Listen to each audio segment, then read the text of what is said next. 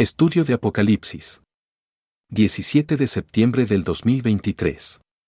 Apocalipsis 3. Seguimos, ahí vamos, lentos, pero seguros. Lentos, pero seguros, pero ya casi terminamos la primera parte de Apocalipsis. Apocalipsis lo he dividido en cuatro partes. Si Dios quiere, en dos domingos más terminamos la primera parte. Después haremos un resumen. Ya saben quién es el sinodal. Estaremos escuchando. Y vamos a, ahí vamos a sacar todas nuestras dudas para ver si sí pone atención el sinodal, el que hace los resúmenes. Y vamos a hoy a ver una parte que a mí me ha estado eh, haciendo entender algunas cosas con respecto a cómo es que la palabra de Dios es más cortante que toda espada de dos filos. Porque a veces la frase se escucha muy bonita, ¿no? Pero sí es más cortante que toda espada de dos filos. ¿Para qué sirve cortar? ¿Eh? ¿Qué haces cuando cortas? Separas algo que saque unido. Esa es la esencia del cortar. Entonces, cuando viene esa espada de dos filos que penetra, corta, ¿qué es lo que va a hacer?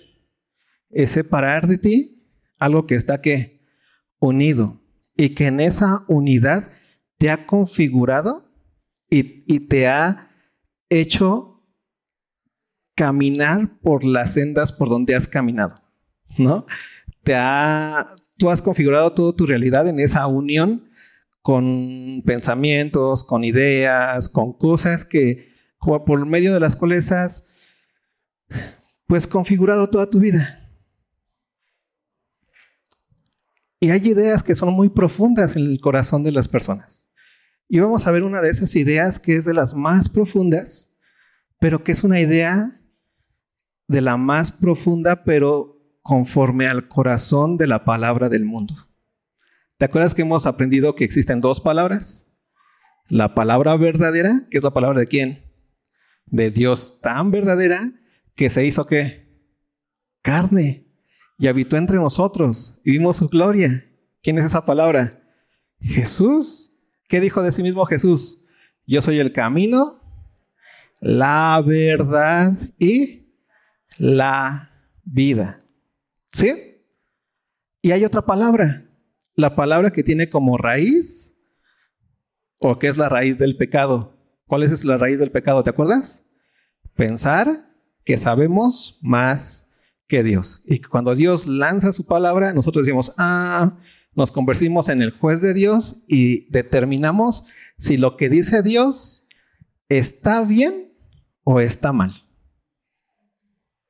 si conviene o no conviene.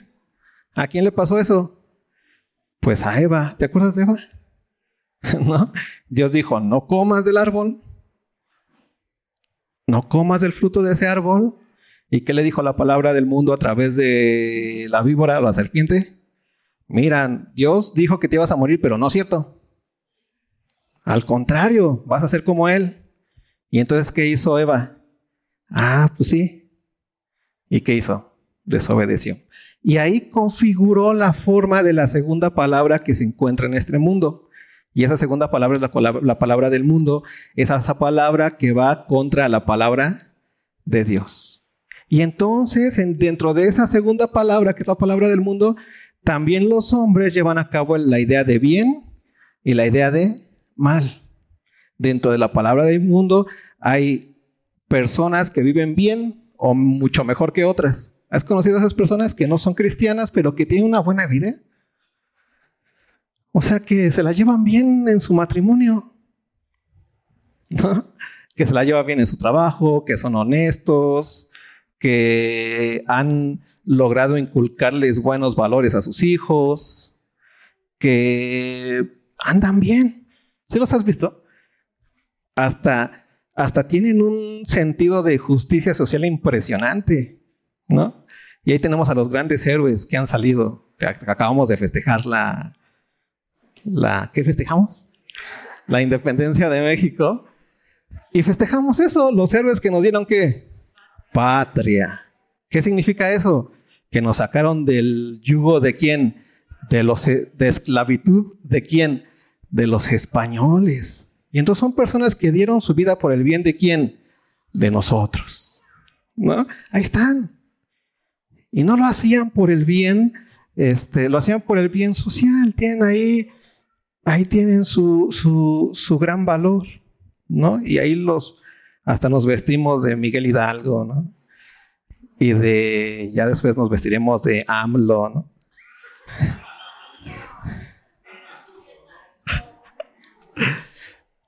Es importante esto, téngalo, téngalo claro por lo que vamos a ver hoy.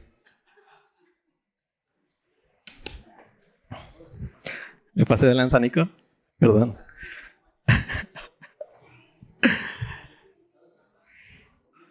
Exacto. Entonces, ocurre que dentro de esa palabra hay buenas palabras. Hay cosas que, que parecen que están bien, ¿no? Y hoy vamos a ver una de esas actitudes que se encuentra dentro del mundo, pero que no tiene nada que ver con Dios. Y es una actitud que nosotros tenemos muy arraigados, muy, muy arraigado. ¿Cuántos de ustedes les gusta vivir en conformismo? Pudiendo hacer algo para salir adelante. ¿Cuántos les gusta? ¿A cuántos no les gusta vivir en conformismo pudiendo hacer algo para salir adelante? ¿A cuántos, si ven una barrera ahí enfrente de ustedes y la pueden saltar, y esa barrera les impide lograr las metas que quieren, pero la pueden saltar? Entonces, ¿cuántos de ustedes verían a alguien que llega a esa barrera y dice, no, no la salto? Mejor me regreso. ¿Lo verían como qué? Como alguien conformista cuando va, llegamos y vamos al que sí la saltó, ¿qué decimos? Es que es héroe. Por eso es héroe. Por eso tanto, tanto valor le damos a, a esas historias de superación. les he platicado del efecto Cuauhtémoc Blanco, ¿no? de Tepito, de las canchas de Tepito, ¿a dónde?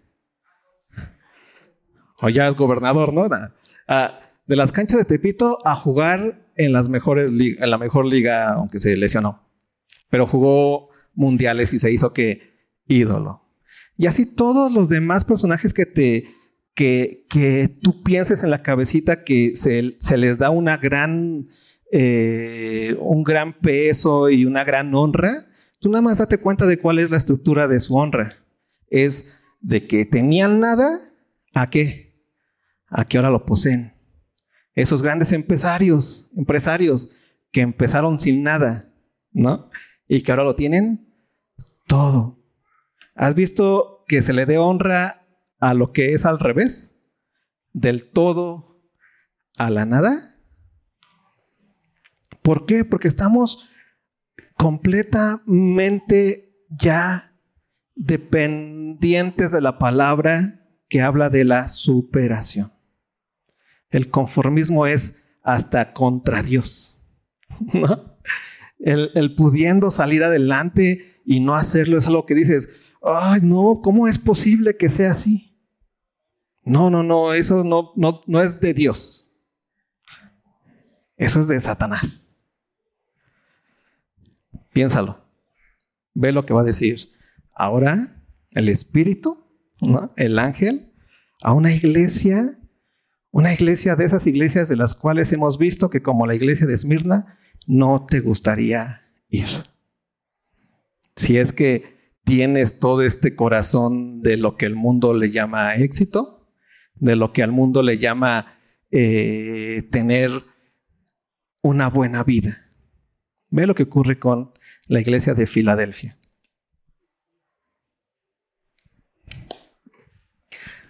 Escribe al ángel de la iglesia en Filadelfia. Esto dice el santo. ¿Qué es la santidad?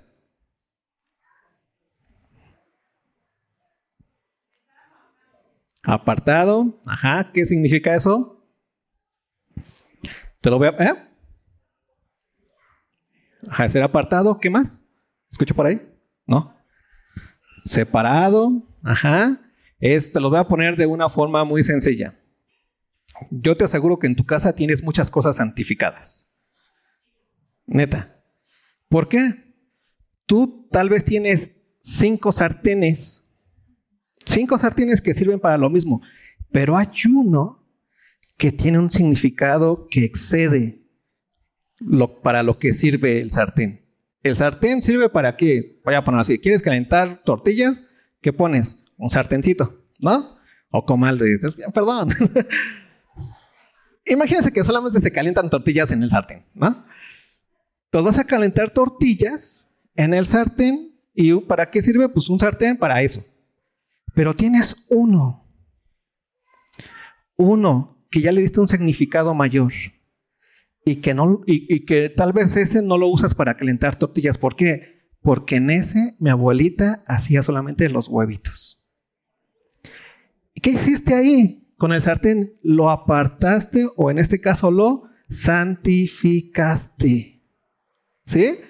Le excediste el sentido, le excediste el valor, le, excediste su, para lo que sirve, le diste algo más. ¿Sí? Entonces, cuando tú excedes sentido en algo, lo estás santificando. ¿Sí? Cuando Cristo dice de, de él mismo que es el santo, ¿no? Es aquel que es completamente fuera de lo que el hombre puede significarle sino que su significado se lo ha dado quién? Dios mismo. ¿Sí? Que es esa palabra que no tiene comparación con ninguna otra palabra. Que cuando el mundo dice verdad, aunque parezca que es lo mismo, hablar de Dios y el hablar del hombre, esta palabra de Dios, porque Dios así lo dijo y lo apartó y lo hizo carne en Cristo Jesús, es santo porque Dios lo ha apartado por completo. ¿Sí? Entonces, ese es el sentido de la santificación. Cuando tú santificas algo, ¿qué haces? Lo apartas. Por eso cuando nosotros hemos sido santificados en Cristo, ¿qué ocurrió con nosotros? Dios nos dio un significado más allá y nos apartó de quién? De todos los demás a los cuales Dios no le ha puesto su palabra o no los ha nombrado. ¿Sí? Entonces, Él, el que es santo completamente, el que es apartado completamente, está hablando. Primer punto para entender esta carta con la iglesia de Filadelfia. Dios, el que habla la verdad absoluta. Ese Dios a quien nadie le aconseja y ese Dios a quien nadie le pide consejo, tiene la verdad absoluta en sí y nos va a decir algo. ¿Sí? Esto es muy importante para lo que sigue. Ve lo que dice después. El verdadero. El verdadero. La verdad. ¿Qué es la verdad? ¿Alguna vez has, ah, te has, estado en, en uno de estos momentos cumbres del ser humano en donde se encuentra dentro del caos del chismerío? ¿Alguna vez has estado echando chisme? ¿El chismecito celestial? El chisme es el lugar en donde no hay verdad. Hay pura qué? Especulación. ¿Qué es la especulación? Es ver a través de espejos, ¿no? ¿Alguna vez has estado tú en algún lugar y ahí se puede reflejar tal vez en el vidrio o en la ventana ahí formitas y de repente ves pasar a alguien y dices, ¡ay, va tal! ¿No? Y te asomas, ah, no, se parecía, no, no era. ¿Pero qué ¿Afirmaste algo? ¿A través de qué? ¿De que lo viste directamente? No, a través de que lo viste de un reflejo. Eso es el especular, ver a través de espejos o de reflejos. ¿Sí? El chisme tiene por completo esta idea del especular. Todo el tiempo estás especulando. Pero la verdad no es algo que veas a través de un espejo. Es algo que ves de forma que directa. ¿No? Aquí está Nico. Y yo digo, aquí está Nico. ¿Cuántos de ustedes me dirían, estás mintiendo, Isai? ¿Cuántos de ustedes me dirían, estás especulando? Nadie. ¿Por qué? Porque Nico está presente. ¿Sí? Cuando Jesús dice de sí mismo, el verdadero, es porque Él mismo es el testimonio verdadero y presente del carácter de Dios en este mundo. No hay otro testimonio que te pueda decir a ti quién es Dios, sino quién, sino Cristo Jesús. No hay otro testimonio que te pueda decir a ti cómo es Dios, sino solamente quién, Cristo Jesús. Por eso Jesús dice, yo soy la verdad. ¿La verdad de quién? De Dios. ¿Sí? ¿Queda claro eso? No hay ahí a dónde cavilar. ¿Quieres saber acerca de cómo es Dios, cómo es el carácter de Jehová, cómo es el único camino que Dios ha trazado? ¿Es quién? Es Cristo. A Dios nadie le vio jamás. El unigénito Hijo de Dios que dice es la verdad y esa verdad le ha dado a conocer. ¿Sí? Entonces Cristo es el santo y es el que? El verdadero. Aquel que en este mundo como vivió, muestra perfectamente cuál es el corazón de Dios para con el ser humano. ¿Qué es lo que Dios quiere para el ser humano? Si tú quieres saber qué es lo que Dios quiere para el ser humano, ve a Cristo. Neta. Por eso Él es el verdadero a través, si, tú ves a Cristo, entonces no vas a mirar a Dios a través, o, no vas a ver lo que Dios quiere para el ser humano a través de especulaciones, que ven así como de reflejo. Y muchas veces la iglesia se le aparece mirando a través de especulaciones lo que Dios quiere para el hombre. Muchas veces nosotros mismos, ¿alguna vez le, has preguntado a Dios o a alguien ahí cuando estás en tus clásicos momentos tristes, conflictivos, cuando andas en caos, es que no sé qué es lo que Dios quiera para mi vida. ¿Has preguntado alguna vez eso? Señor, ¿cuál es tu propósito para mi vida? ¿Has preguntado eso? Si andas preguntando eso es porque ya, ya perdiste de vista a quién? A Cristo. Porque el que sabe que Cristo es el verdadero, el que muestra el carácter de Dios y que muestra el propósito de Dios para tu vida, entonces cuando ves a Cristo, ves lo que Dios quiere para ti. Vamos a seguir adelante. Ve lo que ocurre.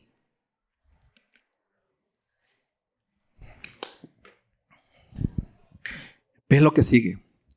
El que tiene la llave de David, el que abre y ninguno cierra y cierra y ninguno abre.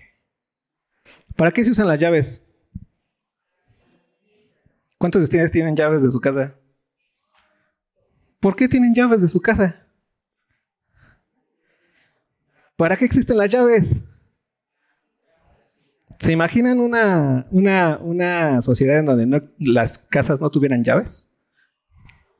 O una sociedad en donde las casas no tuvieran puertas. ¿Para qué quieres puertas en tus casas? En tu casa. ¿Qué más te da eso? Te da qué? Separación, te da propiedad. ¿Sí? Esto es mío. Y entonces yo tengo la llave y le pongo seguro. ¿Por qué? Porque eso, ese movimiento de seguro, significa que ahí nadie puede entrar más que el que tiene la llave. ¿Quién es el que tiene la autoridad absoluta para entrar ahí? El que tiene la llave. ¿Sí? Fíjense lo que dice aquí. Hemos visto que Jesús es el santo, que Jesús es el que, el verdadero por excelencia, Y el tercer punto es, y fíjate esto, es la autoridad absoluta. Él es el completo jefe, si lo quieres ver así. La autoridad absoluta. Porque Él es el que tiene la llave, el que abre y ninguno cierra, y el que cierra y ninguno abre. ¿Qué significa eso? Que Él hace lo que quiere porque Él es el absoluto completamente. ¿Por qué? Porque está bajo el poder del soberano y de la autoridad completa. ¿Se te das cuenta quién es Cristo? Él tiene una autoridad perfecta, absoluta. Si Él dice no, es que no. Si Él cierra, entonces nadie puede que abrir. Si Él dice que sí, es que abre y nadie puede que cerrar. Quédense con eso, por favor, para que vean lo que va a ocurrir después y lo que platicamos acerca de esta gran idea que hay hoy en la modernidad de la superación. Superar, ¿qué es? Y velo, cómo hasta ya se exalta. Superar es abrir lo que está cerrado. Superar es cerrar lo que está ¿qué? abierto. Y ahí se encuentra el ánimo del ser humano. Ahí se encuentra lo que a nosotros nos gusta sentir. El triunfo que es. Yo, a, mí me gustan mucho las carreras. Y es impresionante. O sea, eh, eh, cómo hay una lucha así bien fuerte por lograr el objetivo a pesar de todas las vicisitudes que existan en este mundo. Y entonces, ¿cómo nosotros nos, nos, hasta nos gloriamos y nos exaltamos y nos alegramos de ver cómo ese, ese corredor, con su gran presencia, con, con, su arrojo, eh, llegó a un punto en donde logró saltar todos los obstáculos que le imponía esa carrera hubo choques, hubo este, cosas bien difíciles, pero él logró con la estrategia, con la paciencia, llegar hasta el fin. Pero aquí Dios nos está hablando de algo completamente distinto. Nos está hablando de un punto en donde Jesús se muestra como el que abre y nadie cierra. Como el que cierra y nadie abre. En pocas palabras, Jesús se muestra como el obstáculo más fuerte que tiene el ser humano. Y el ánimo del ser humano siempre es que saltar lo que se abrió, lo que se cerró y abrir lo que se cerró. ¿Sí? Váyanlo viendo, ve lo que sigue pasando.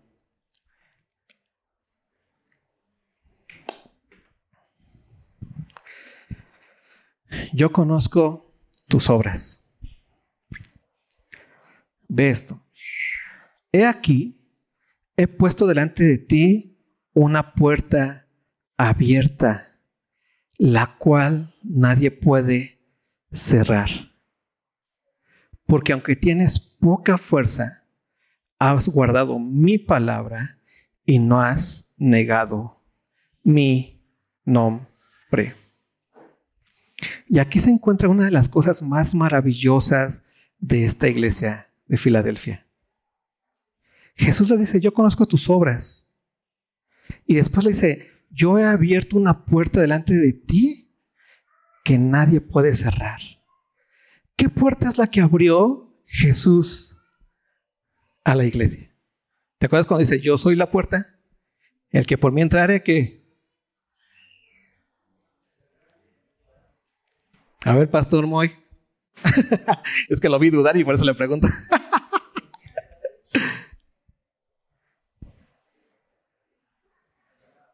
pastos. exactamente. Descansará en mejores pastos. La puerta que Cristo abrió fue la puerta de hay un solo mediador entre Dios y qué? Y los hombres. ¿Y es quién?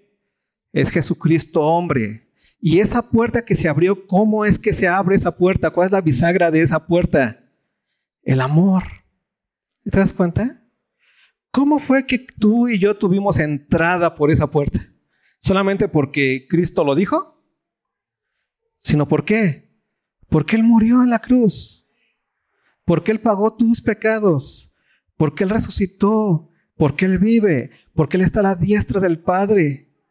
Esa puerta abierta es la puerta abierta de la obediencia a quién? A Dios. Dios fue, Cristo fue completamente obediente a quién? Al Padre. ¿Y en dónde se encuentra la obediencia de Cristo? En la fe. ¿Sí te acuerdas? En amor. Ya hemos estado hablando un montón acerca de esto y, y seguiremos hablando, ¿no? Y seguiremos martillando ahí para que entendamos que el amor de Cristo para con nosotros solamente es completamente entendible cuando comprendemos perfectamente que tiene que ver con su despojo, que tiene que ver con su debilidad, que tiene que ver con su con, la completa paga, que tiene que ver con la muerte en la cruz. Y, es la, y esa es la obediencia a quién? Al Padre. Cristo hizo, hizo porque obedeció a quién? Al Padre. ¿Y por qué ese Dios hermoso envió a su Hijo al mundo? Porque nos amó. ¿Y qué hizo entonces ese Dios hermoso? Se despojó de su único Hijo para que aquel que crea en Él no se pierda, más tenga vida eterna. Ese es el Evangelio que nosotros necesitamos entender, que nosotros necesitamos predicar, pero que nosotros también necesitamos palpar todo el tiempo ese Evangelio que tiene que ver con la, que tiene que ver con la obediencia de Dios de Cristo al Padre por medio del amor que es el despojo. Y esa es la puerta abierta, esa es la puerta que estaba completamente cerrada para todo ser humano. Nadie podía amar, nadie se podía despojar como Cristo, nadie entendía el amor como despojo hasta que Cristo abrió qué? Esa puerta. Y esa puerta ya nadie la puede cerrar. Es como si, como si Dios hubiera abierto esa puerta de esas presas. ¿Si has visto esos videos de esas presas en donde está todo tranquilo del otro lado y comienzan a abrir la puerta y es un torrente de agua que comienza a inundar todo? Ese tipo de amor fue abierto a través de quién? De Cristo Jesús, pero no es el amor romanticón, es el amor de despojo absoluto. Y entonces aquí vemos cómo esta iglesia, ¿no? Jesús le dice a esta iglesia, conozco tus obras y además he puesto delante de ti una puerta abierta, la cual nadie puede cerrar. Y ve esta parte, la consecuencia de esta puerta abierta en los corazones de los que entienden esa puerta abierta. Porque aunque tienes poca fuerza. ¿Te acuerdas de lo que vimos la semana pasada con la iglesia de Sardis? ¿Quién era Sardis? Una iglesia que parecía que viva viva. ¿Tú has visto a alguien vivo? Lo voy a poner así. ¿Has visto a alguien moribundo y a alguien sano? ¿En dónde te das cuenta que alguien está moribundo?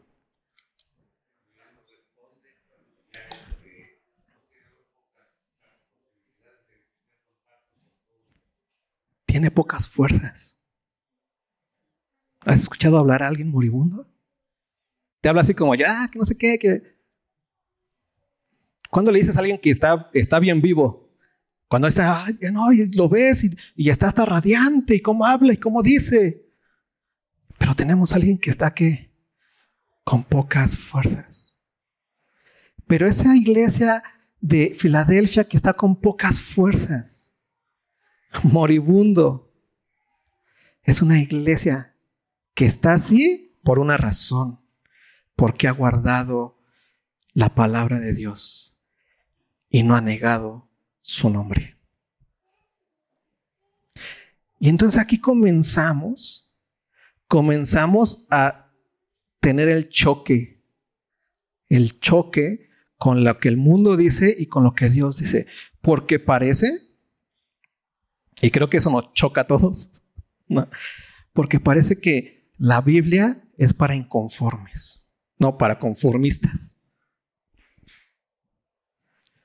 Que aquí vienes a que te digan lo que la... Yo tenía un maestro en la facultad de filosofía, el único maestro medio ateo que tuve, como no tanto ateo, era como anticristiano, ¿no? que me decía a mí, es que tú, tú eres de los, de los de la borregada, ¿no? De los que odian la vida. Y entonces yo, pues obviamente, o sea, el maestro no le, no le decía mucho, me quedaba pensando, ¿por qué? ¿No? Y me doy cuenta de que en realidad, si el cristiano le hace caso a lo que la Biblia dice, es imposible, es imposible que sea visto de una forma que el mundo le dé honores. Es imposible, porque el cristiano que le hace caso a lo que la Biblia dice termina como estos de Filadelfia, débiles como quién. ¿Como quién? Débiles como quién? Como Cristo en la cruz. No podía respirar. No podía hablar.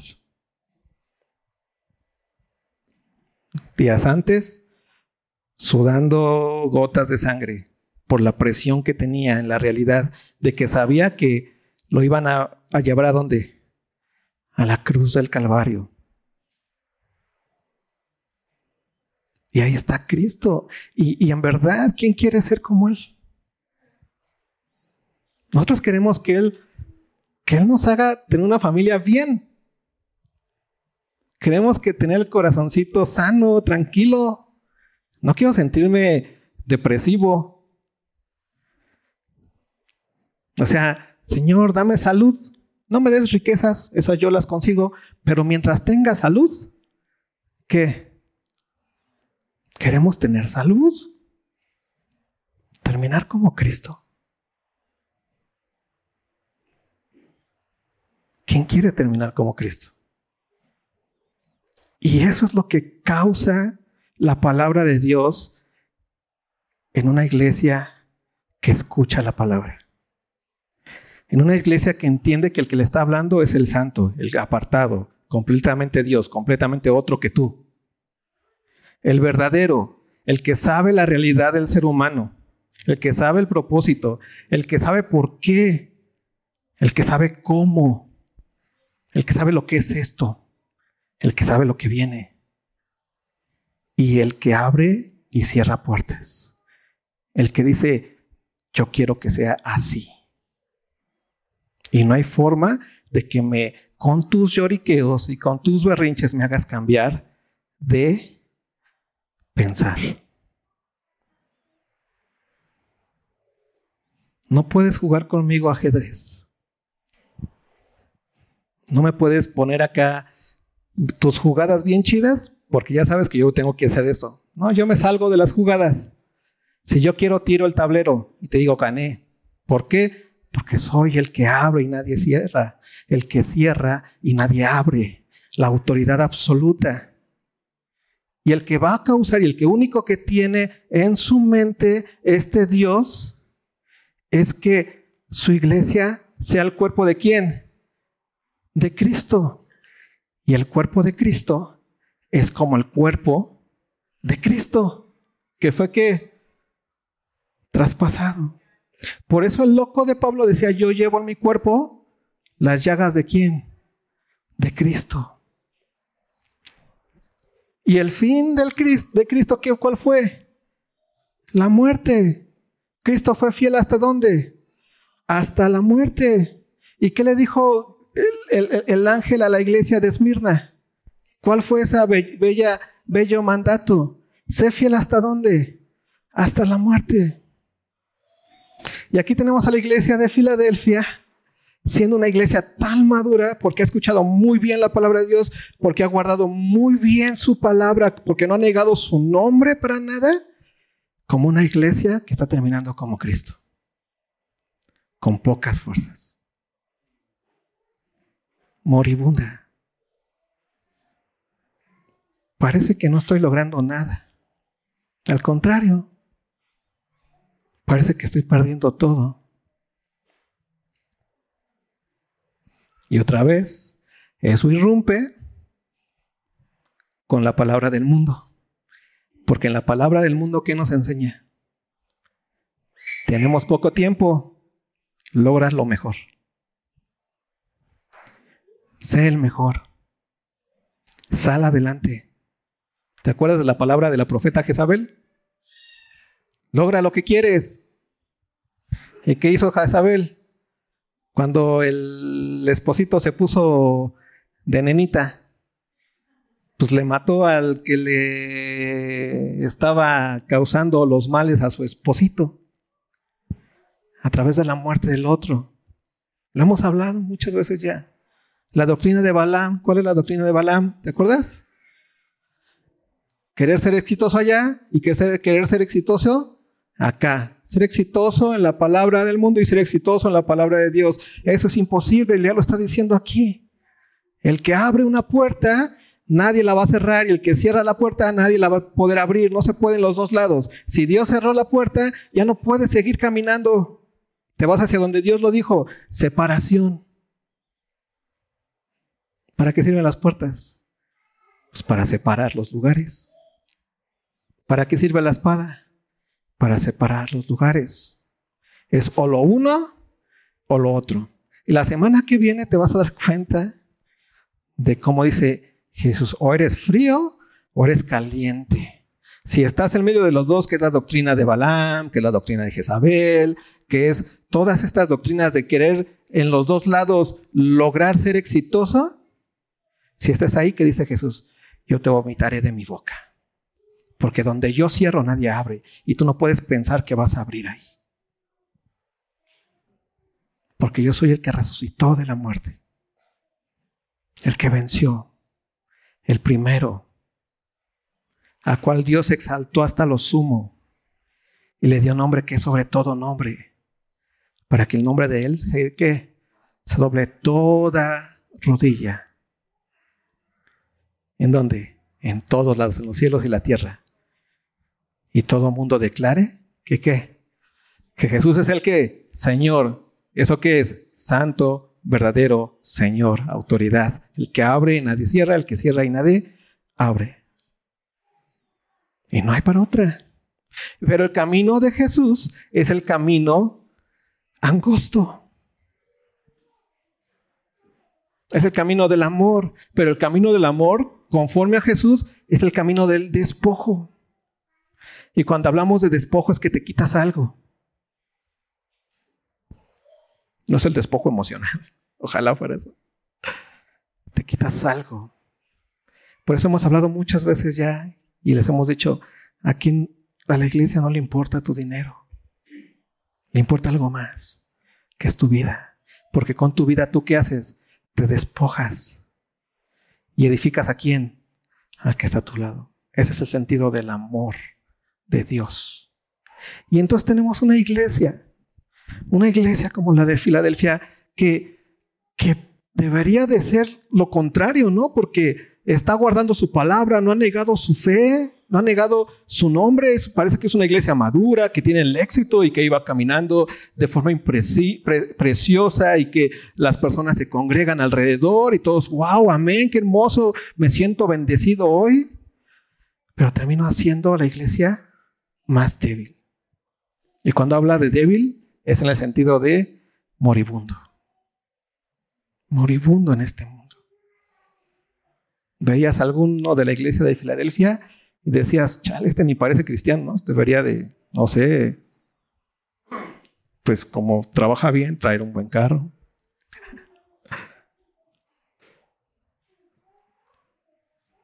Como le gusta ser tenaz, echarle ganas al mundo. Y ve lo que sigue diciendo. He aquí, yo entrego de la sinagoga de Satanás a los que se dicen ser judíos y no lo son, sino que mienten. He aquí, yo haré que vengan y se postren a tus pies y reconozcan que yo te he amado. Qué, ¡Qué belleza! O sea, esta iglesia es la iglesia que muestra de una forma tan palpable a Cristo que le dice, ¿y esos de la sinagoga de Satanás que se dicen judíos y que piensan que tienen una relación conmigo y ellos mismos se han nombrado a sí mismos los herederos? Yo voy a hacer que vengan y se arrodillen delante de ti. Pero ese arrodillarse delante de ti es que van a reconocer quién es Cristo. ¿Y cómo van a reconocer quién es Cristo en ti? Porque van a ver a la persona más débil del mundo. Así como lo vieron. O sea, ¿te acuerdas de, ese vigilante que, que, vio a Jesús en la cruz y dijo, he aquí el verdadero, el Hijo de Dios? Que reconoció ahí a Dios. ¿Cómo es posible? ¿Cómo se puede reconocer ahí a Dios? Porque reconoció el verdadero amor el carácter de Dios en Cristo Jesús. El ladrón que estaba colgado al lado de Jesús, ¿te acuerdas que reconoció? El amor, el despojo. Y aquí tenemos la, hermosa, la hermosa y más bella promesa de Dios. La forma en la que alrededor van a reconocer a Cristo no es tus grandes, tus grandes este, estrategias de evangelismo, ni llenando a 20 mil millones de, de estadios, sino es que la iglesia más débil en su caminar va a mostrar quién es Dios. Y eso es lo más atractivo para quienes, para los que quieren ver a Dios. Porque eso es lo que nos atrajo. Dios te ama. ¿Entiendes que Dios te ama? ¿Por qué entiendes que Dios te ama? ¿Por qué? Porque Dios dio su vida por ti a través de su Hijo en la cruz. ¿Sabes cómo van a entender los que están alrededor de nosotros que Dios les ama? Siendo una iglesia que se despoja, siendo uno, amándonos nosotros, despojándonos, edificándonos.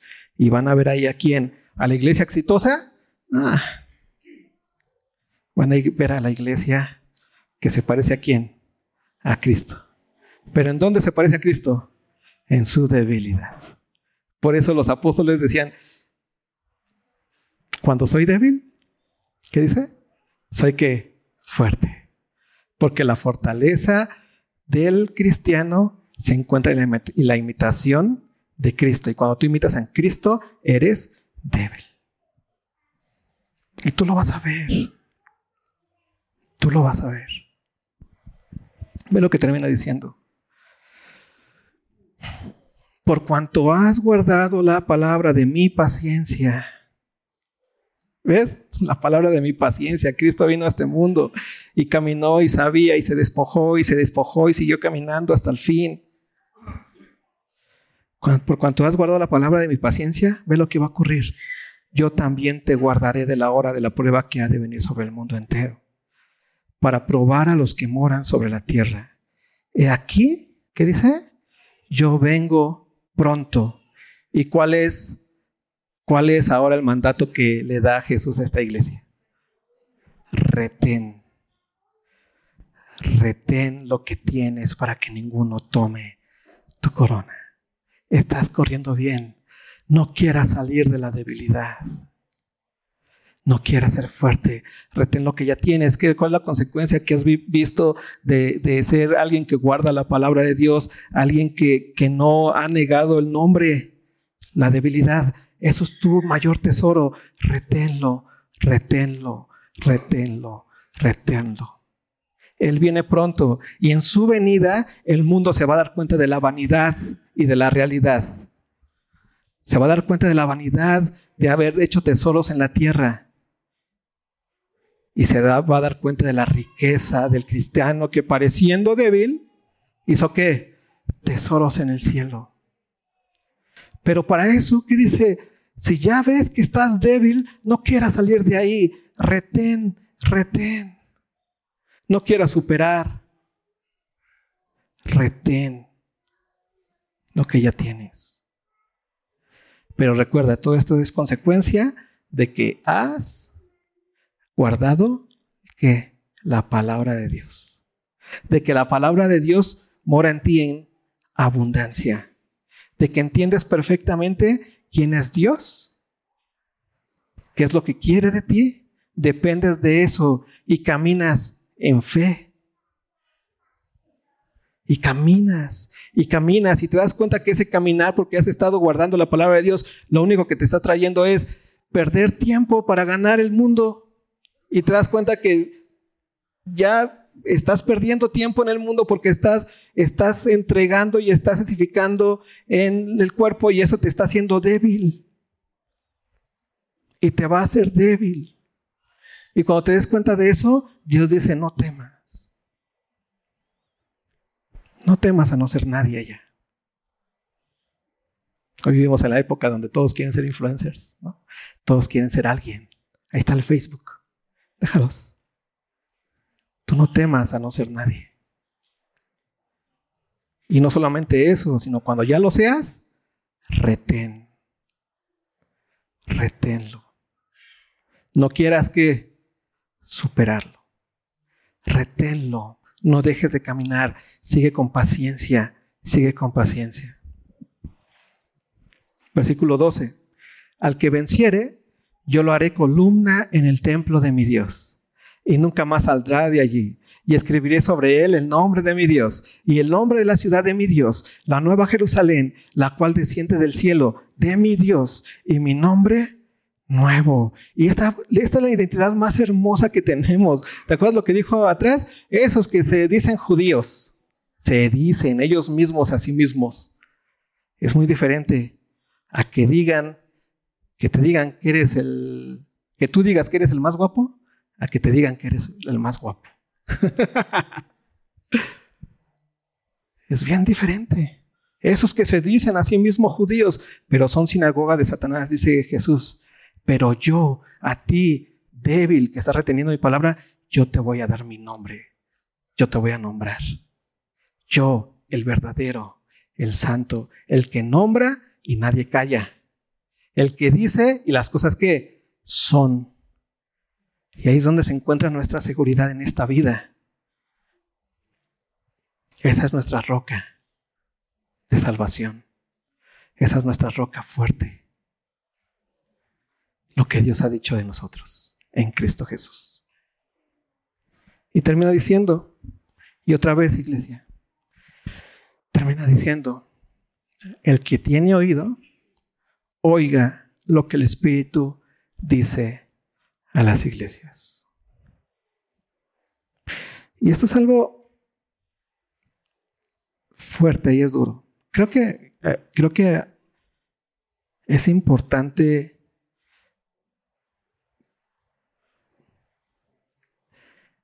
La primera vez que leí Apocalipsis, recuerdo que que enseñé Apocalipsis, recuerdo que fue un, fue, era para mí de esas cosas que decía, ay, ¿y hay que decir todo esto? ¿Por qué no mejor me agarro la onda del Apocalipsis hollywoodense, que es acá, este, cuestiones nucleares, bestias, que si el rapto, que si no el rapto, que si que si el milenio, que si no el milenio, que si todas esas cosas tan tan Disney, ¿no? Que inundan esta palabra de Apocalipsis en la iglesia. Ha sido tan tanto que el Apocalipsis para muchos es como que, ay, les da miedo. Para otros les es lo más complicado de leer. Pero cuando tú lo, lees diciéndole a Dios, ¿sabes qué? Háblame. Sé que vas a decir cosas que no me van a gustar. Y yo, neta, hay cosas que yo termino de decirles que digo, Dios, a veces quisiera yo decirle cosas motivantes para que no pasen por situaciones complicadas y que les vaya bien en la vida. Pero eso sería errar. Y si Apocalipsis me va a destruir a mí y los va a destruir a ustedes, es preferible. Porque tenemos que ser personas capaces de querer que Dios hable. Y no de silenciarlo. Y déjame te digo que Apocalipsis se pone peor. ¿Por qué? Peor desde el sentido en donde vas a comenzar a pensar si Cristo es tan así. O sea, ¿a poco en serio Dios quiere que termine como Cristo? Pues ahí lo dice. sé fiel hasta la muerte, Esmirna. Sé débil, ¿no? Retén tu debilidad, Filadelfia. No se puede servir a dos señores. Te atira.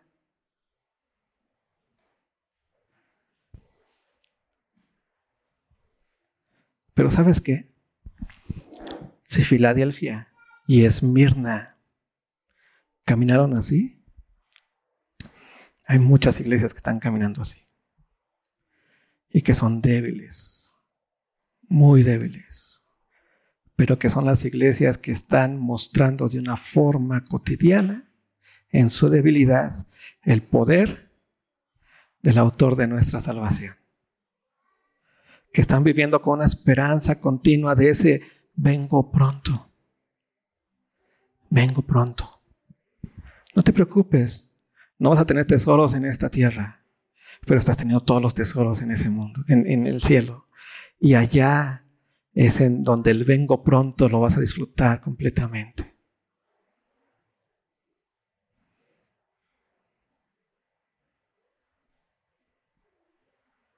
Es importante que comprendamos que la palabra de Dios es que es viva y es eficaz. Que no es un juego, y que no venimos aquí a, motivarlos para la vida de este mundo.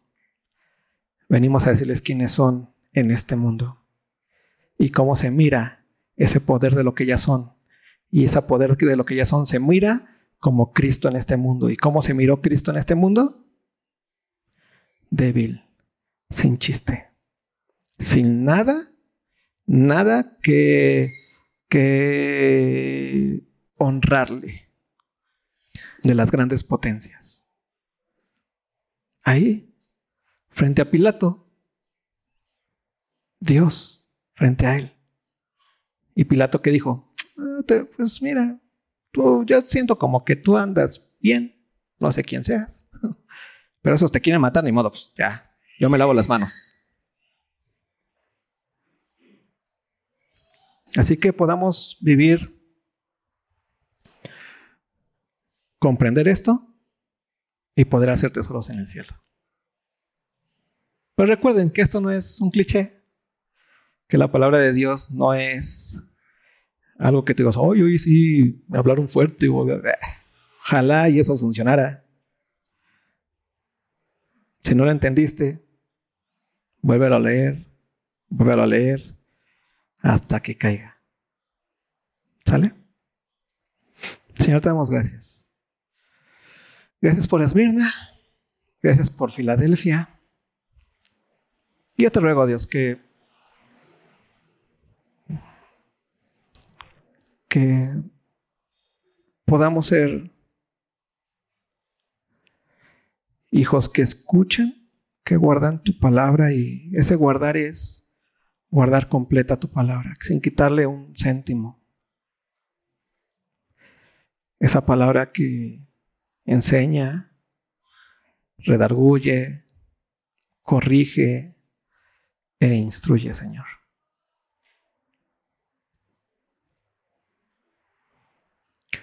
Tú sabes, Dios.